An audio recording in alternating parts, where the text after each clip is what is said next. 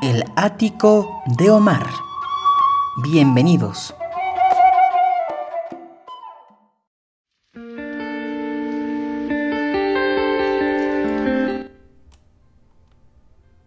¿Qué tal? Bienvenidos sean a una emisión más de este podcast, El Ático de Omar. Y hoy es una ocasión especial la que nos reúne en torno a su dispositivo, a eh, su estéreo, su celular, sus audífonos. Y es que justamente hoy no voy a hablar de ninguna de las series que generalmente abordamos en este podcast, que es sobre el mariachi, el bolero o la música de, del recuerdo, sino más bien acerca de un proyecto que me surgió hace algunos meses pero que se ha venido desarrollando a lo largo, a lo largo de mi vida y particularmente eh, en los cinco últimos años en los cuales he tenido eh, la oportunidad de hacerla de divulgador e investigador sobre la música popular mexicana y de las Américas, pues esta semillita que pues siempre eh, se va germinando, se va, se va haciendo a partir de la curiosidad, esta idea de hacer un viaje por mi país, más allá de las canciones típicas con las que pues celebramos el 15 de septiembre, que parece para, parece para muchos el único día que escuchamos mariachi o que escuchamos música nuestra,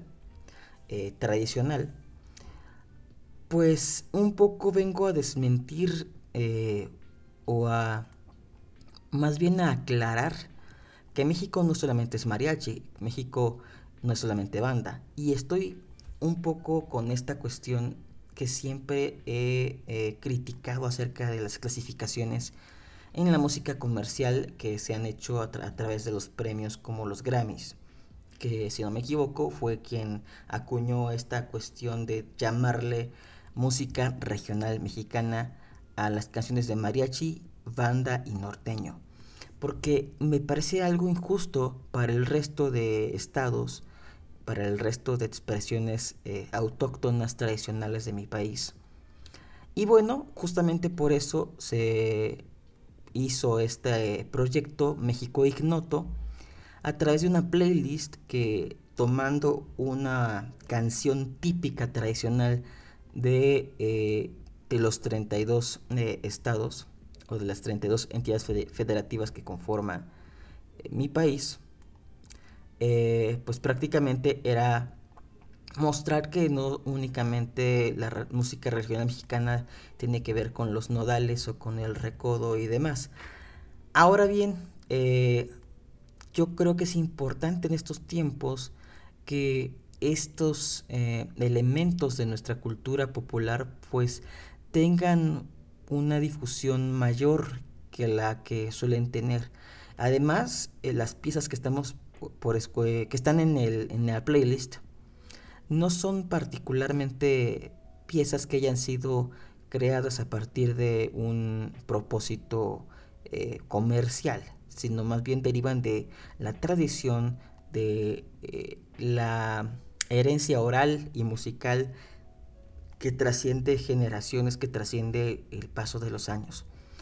Y prácticamente voy a hablar aquí, para no alargarme mucho, acerca de los elementos y a qué estado pertenecen y un poquito acerca del contexto. Empezamos por Jalisco, en este viaje por México no vamos a ir eh, con una lógica geográfica, más bien cómo fueron surgiendo las cosas. Y en Jalisco, pues vamos, de ahí es el mariachi eh, que conocemos hoy en día, ¿no?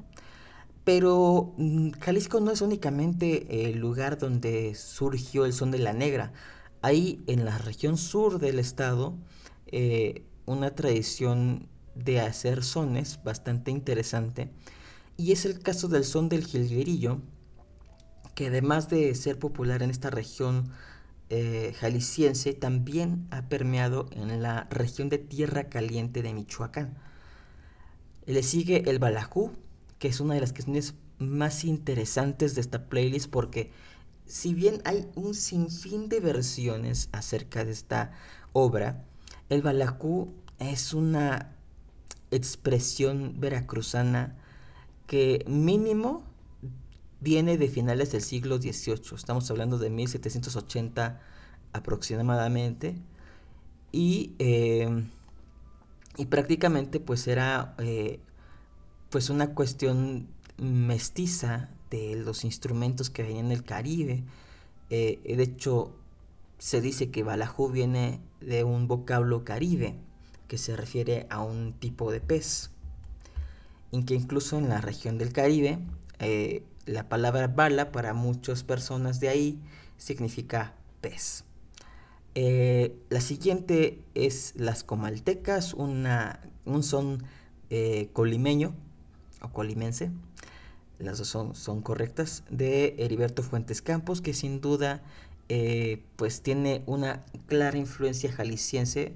Recordemos que este territorio durante mucho tiempo pues fue eh, parte de una región eh, importante de, la, de, la, colonia y pues hay algunas similitudes, hay algunas cosas en común en, los estados que los circundan, Nayarit y, y Jalisco. Hablando de Nayarit, la guacamaya es uno de los eh, sones típicos de la costa norte de Nayarit. Y ya yéndonos para el norte, ahora sí eh, subiendo, vamos a ir a, son, a Sinaloa con una canción que pues tiene una historia bastante eh, particular porque la letra y la música muchos se la han querido atribuir aunque el primero que la grabó fue Luis Pérez Mesa con banda sinaloense, sin embargo los versos derivan de una de las obras poéticas de el español José Selgas y Carrasco. La música, desafortunadamente, no tenemos el registro de quién la hizo originalmente, aunque llega a pasar que con las canciones antiguas cada, eh, cada vez que se graban eh, o que se rescatan, pues se da registro de quién hizo el arreglo. De eso ya hablaremos en otra ocasión, pero pues es un tema bastante interesante que, eh, que vale la pena este, abordar.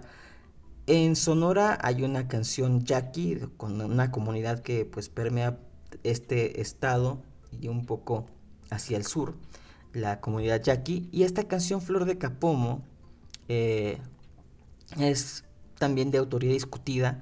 Algunos dicen que es de Francisco Aldaco, otros dicen que es de Juan Moroyoki en fin, pues cuando una canción la adopta el pueblo prácticamente le salen muchos padres, suele pasar. Eh, sobre todo con canciones, canciones antiguas cuando no se tenía pues esta costumbre o este registro formal ante pues como hoy en día es el Instituto Nacional de Derecho de Autor, pues era más una cuestión de tradición vocal que iba de boca en boca y pues iba así transmitiéndose de pueblo en pueblo este tipo de expresiones musicales. Después vendría Baja California Norte con el Cerro Colorado, Baja California Sur con las calabazas, una, una danza bastante interesante.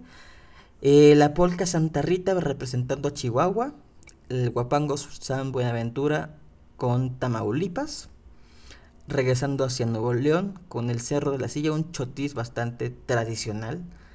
Eh, y una de las primeras canciones de esa región que se grabaron. La, la Guasanga de San Luis Potosí, recordemos que San Luis Potosí pertenece a esta parte de la Huasteca. En tanto vamos a Zacatecas con La Milpa, que se le han hecho muchas letras, se le han hecho muchas versiones. Sin duda, una de las eh, canciones típicas del repertorio del tamborazo zacatecano, que es tan típico de ese estado. Y con Durango, si bien tiene una herencia del tamborazo, eh, dada la vecindad con Zacatecas y demás, y, y, Sinaloa, perdón, quise abordar esta expresión maravillosa que es el canto cardenche. Y con esta canción de Ándale, llora y sí, con la versión de los folcloristas, que para mí se fue uno de los descubrimientos recientes más agradables. Eh, después vendría siendo con la Ciudad de México y una polca que data de 1895 de la autoría de Carlos Curti, quien hizo la orquesta eh, más antigua en funciones que existen en América, que es la orquesta típica de la Ciudad de México. Después, una de las canciones más recientes de esta playlist es el, el eh, la canción Sacazonapan, representando al Estado de México. Y después viene una canción que es parte fundamental de esas de esos discos de mariachi instrumental que ponen en los restaurantes mexicanos. Pelea de Gallos, eh, que es habla de la Feria de San Marcos de Aguascalientes y casualmente la autoría no es de un mexicano sino de un chileno y un gran investigador y compositor y además director de orquesta eh, Juan S. Garrido que además tiene un libro interesantísimo difícil de conseguir sobre la historia musical de México de fines del siglo XIX hasta los años 70 si no me equivoco. Después viene el Chotis Barreteros de la región del Bajío de Guanajuato. Y pues vamos de Guanajuato a Querétaro con el cretano Un Guapango maravilloso, que también eh, pues tuvo relevancia cuando el Mariachi Vargas lo, grabó con la Orquesta Sinfónica de Querétaro. Después en Michoacán hay muchísimas expresiones, pero bastantes. Uno de los estados con más eh, variantes de, géneros musicales, pero quise escoger la balona, que es, uno de los menos conocidos, eh, y con el tema La Mona. En la parte de Morelos hay una forma de corrido que se le llama bola suriana, y qué mejor que hablar de uno de los eh, caudillos de la revolución oriundos de este estado, la bola suriana de la muerte de Emiliano Zapata. Después vienen los sones de tarima de Guerrero, árabes poblanos como son los parianes, el durazno y San Miguelito. El jarabe tlaxcalteca, también una danza bastante eh, interesante.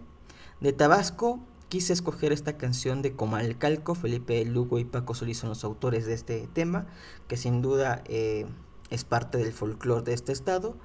De Oaxaca también es uno de los estados más diversos en cuanto a expresiones musicales, pero tomé el jarabe mixteco como uno de sus representantes pues que vale la pena tener en cuenta en esta lista de reproducción. Después nos vamos a Chiapas con la Tutztlequita, donde eh, cuando se interpreta ya las bailarinas llevan canastas eh, llenas de flores, simulando la vendimia de este tipo de, de productos, que es muy típico en la capital chiapaneca. Después nos vamos a Hidalgo, les dije que no íbamos en con una lógica geográfica. Y en Hidalgo hay una tradición sin duda eh, muy fuerte del guapango, la mayoría de los guapangos más populares son de, este estado. Y con el guapango del gusto es que eh, quise eh, representar este estado. Después el jarabe cubano campechanita, obviamente representando a Campeche. Este tipo de jarabe de Campeche deriva del fandango andaluz y del jarabe gitano sin duda una clara eh, herencia de la, de la colonia que todavía pues se mezcla con el folclore, con la, eh, con la cultura autóctona y deriva en este tipo de expresiones musicales de canciones bastante interesantes. Y en Yucatán es un caso especial porque también tienen muchísimos géneros musicales Incluso hay uno que compartimos con Colombia, eh, que este, bueno, hay muchísimo, hay mucha influencia de Colombia, de, Cuba, eh, pues la trova yucateca, eh, la clave, entre otros. Ya en su momento hablaré de, la música yucateca, pero quise escoger esta canción un poco reciente, que sin duda... Mm, es una mixtura de diferentes elementos de la cultura yucateca y la interpreta la orquesta típica yucalpetén.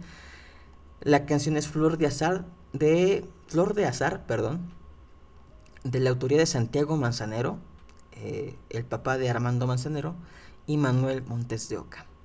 Para cerrar con Quintana Roo, Sueñame Quintana Roo, eh, aquí le encontré un poco de dificultad de tener eh, grabaciones que estuvieran en la plataforma porque en Quintana Roo hay muchísima música maya que desgraciadamente no se ha distribuido en estas plataformas, pero pues también existe esta herencia eh, mestiza con la, con la marimba, con el canto a la, tierra. Y este tema de Sueñame Quintana Roo sin duda es uno de los más bellos que encontré acerca de la música típica de Quintana Roo. Y para acabar una canción norteña que yo no sabía que existía este tipo de ritmo. O sea, sí, me sonaba mucho eh, eh, el, compás y el acompañamiento, pero no sabía que se le llamaba de, esta manera, y es el Fara Fara de Coahuila. Y uno de los Fara Fara más conocidos en todo el mundo es Amores Fingidos, que escribieron Carlos y José, un dueto legendario de la música norteña mexicana. Y así, espero no haberlos aburrido con esta explicación de la playlist, espero que la disfruten mucho, que conozcan esta parte ignota de México ignota para nuestra generación porque pues ahí están los sonidos, ahí están los registros y pues siempre podremos ir a nuestro país a disfrutar de sus múltiples expresiones culturales. Mi nombre es Omar Carmona X y agradezco el favor de su, atención en esta emisión especial de El Ático de Omar y en colaboración con el Hub de Diseño Social de Centro. Hasta pronto.